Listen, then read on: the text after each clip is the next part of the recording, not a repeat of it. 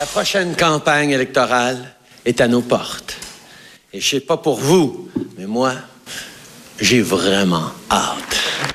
Il va gagner. Il va gagner. Je suis sûr qu'il va gagner. Je suis sûr. Ça a l'air que l'affaire de SNC-Lavalin, là, on s'en sac. On s'en fout totalement. Et ça, c'est de l'ingérence. Le gars, il a fait de l'ingérence. Il y a eu une décision euh, de la part de l'équivalent euh, euh, fédéral de, la direction des poursuites pénales en disant on veut qu'il y ait un procès contre SNC-Lavalin. On trouve que leur pratique était, était pas correcte était euh, était dommageable, ils n'ont pas respecté la loi. On veut qu'il y ait un procès.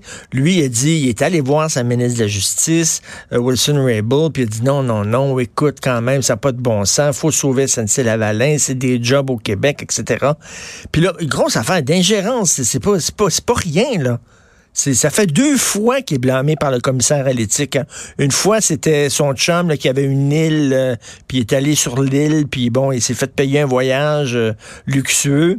Le commissaire à l'éthique lui dit non, non, non, t'as pas respecté les lois et les règles d'éthique. Et là, il se fait taper encore dessus par un rapport accablant par le commissaire à l'éthique en disant qu'il n'a pas respecté pour une deuxième fois les règles concernant l'éthique. Donc, il s'en fout des lois et des règlements, lui. Euh, la séparation euh, euh, du judiciaire puis du politique, il s'en fout. Il voulait sauver des emplois au Québec pour que ça paraisse bien, pour pouvoir avoir des votes au Québec, etc. Donc, c'est gros, on s'en fout. Il y a eu un sondage léger publié dans le Devoir. S'il y avait des élections aujourd'hui, ça n'a pas bougé. Euh, il y a 33% des Canadiens qui voteraient encore pour Justin Trudeau parce que les gens se disent, bouf, tout ça, c'est des affaires un peu abstraites, un peu théoriques, l'éthique et tout ça. Qu'est-ce que ça change à ma vie à moi? Ça m'enlève-tu de l'argent à moi dans mes poches? Est-ce que ça a un impact sur ma vie familiale, sur la vie de. Non. Bah. Fait qu'on s'en fout s'il agit de façon non éthique. On s'en fout s'il agit de façon immorale. On s'en fout s'il n'a pas respecté les lois. On va quand même voter pour lui. Et c'est très drôle la façon dont tout ça, le dossier SNC-Lavalin, est couvert euh, au Canada anglais et au Québec. Au Canada anglais, les gens déchirent leurs chemises en disant ça n'a pas de bon sens, euh, c'est de l'ingérence, euh, c'est vraiment, c'est vraiment euh, minable ce qu'il a fait. Puis ça. Au, au, Québec, on le dit, bah oui, mais la fin justifie les moyens quand même. Euh, c'était pour sauver des jobs, c'est quand même pour sauver des emplois au Québec. Oui, c'est vrai, il n'a pas respecté les règles d'éthique, mais quand même, c'était pour une, bonne, une bonne cause. C'est bien, on est très complaisant. Au Québec, on est très complaisant. C'est bien beau, là, oui, OK, bon, il veut sauver une entreprise, il veut sauver des jobs, oui, mais il y a des règles à respecter. Tu sais, je reviens sur l'affaire de l'enquête policière contre, contre. Là, on en parlait avec François Doré. Il faut tu as des règles à respecter comme policier. Même si tu sais que le gars il est coupable, puis tu sais, il faut que tu respectes les règles.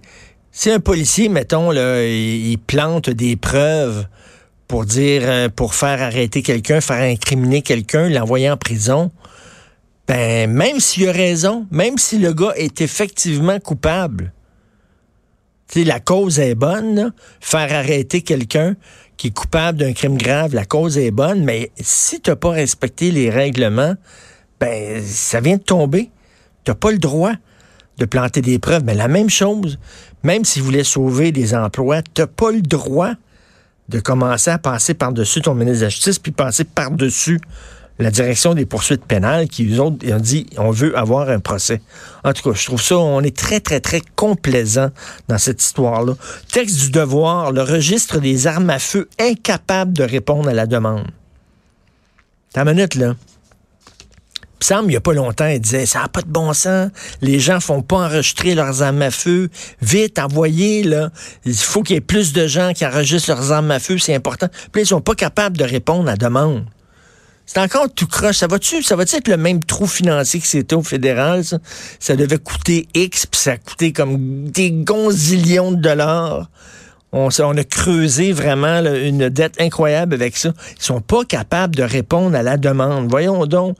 Le ministère a confirmé que 137 000 demandes d'immatriculation au registre n'avaient pas encore pu être traitées. Ils font quoi? 137 000 demandes. Il semble disait qu'il n'y avait pas suffisamment de gens qui faisaient euh, immatriculer leurs armes à feu, puis là, ils sont pas capables. À ce jour, sur 1,6 million d'armes à feu qui se trouvent au Québec, 698 000 sont inscrites. Ils n'arrivent pas. À chaque fois qu'ils mettent tu sais, les systèmes informatiques qui devaient être prêts à telle échéance, puis ça devait coûter tant de millions. Finalement, on n'a pas respecté l'échéance. C'est, puis ça a coûté beaucoup plus cher que ça devait coûter. Ils sont pas capables de gérer leurs affaires. Là, le registre d'armes à feu sont complètement débordés. Ils savent pas comment faire. 137 000 demandes qui sont là, qui s'empilent sur le bureau. Christy, que c'est tout croche cette histoire-là. C'est complètement, complètement débile. écoutez, en terminant, je veux revenir là sur l'histoire que je suis un être épouvantable avec mes propos incendiaires. J'ai lu ça hier dans un blog, dans le journal de Montréal, ma gang, que j'avais des propos incendiaires. My God. Et tout ça parce que souvent ça revient. Martineau, il est islamophobe. Ça revient.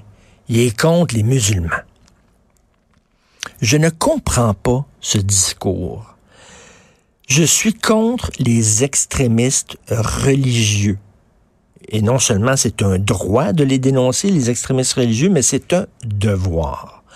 Si je dénonçais un extrémiste religieux catholique, un prêtre, un évêque, un curé, qui est contre les gays et qui est contre l'avortement, les gens diraient Yes, bravo, super. Les chrétiens, catholiques, pétés, là, il faut les dénoncer. Mais si tu dénonces un imam qui tient les mêmes propos contre les femmes, contre les gays, là, soudainement, t'es raciste. Pourquoi? Parce que l'imam, il est pas blanc. L'imam, il a la peau basanée. C'est un arabe. Ah! Ben là, t'as plus le droit de les dénoncer. T'as plus le droit de dénoncer parce que c'est des gens racisés. Je m'excuse, mais moi, je lutte contre le racisme. Et être antiraciste, ça veut dire que la couleur de la peau ne compte pas. C'est pas vrai que tu n'auras pas une job parce que tu as la peau foncée. Il faut pas s'arrêter à la couleur de la peau, mais la même chose pour critiquer les gens. Il faut pas s'arrêter à la couleur de la peau quand on veut critiquer quelqu'un un imam qui tient des propos anti-femmes, anti-gays, il faut les dénoncer. Quand je dénonce, moi, je ne sais pas, un curé qui est misogyne et homophobe, est-ce que je me fais dire que je suis christianophobe? Non. Je me fais dire bravo, Richard.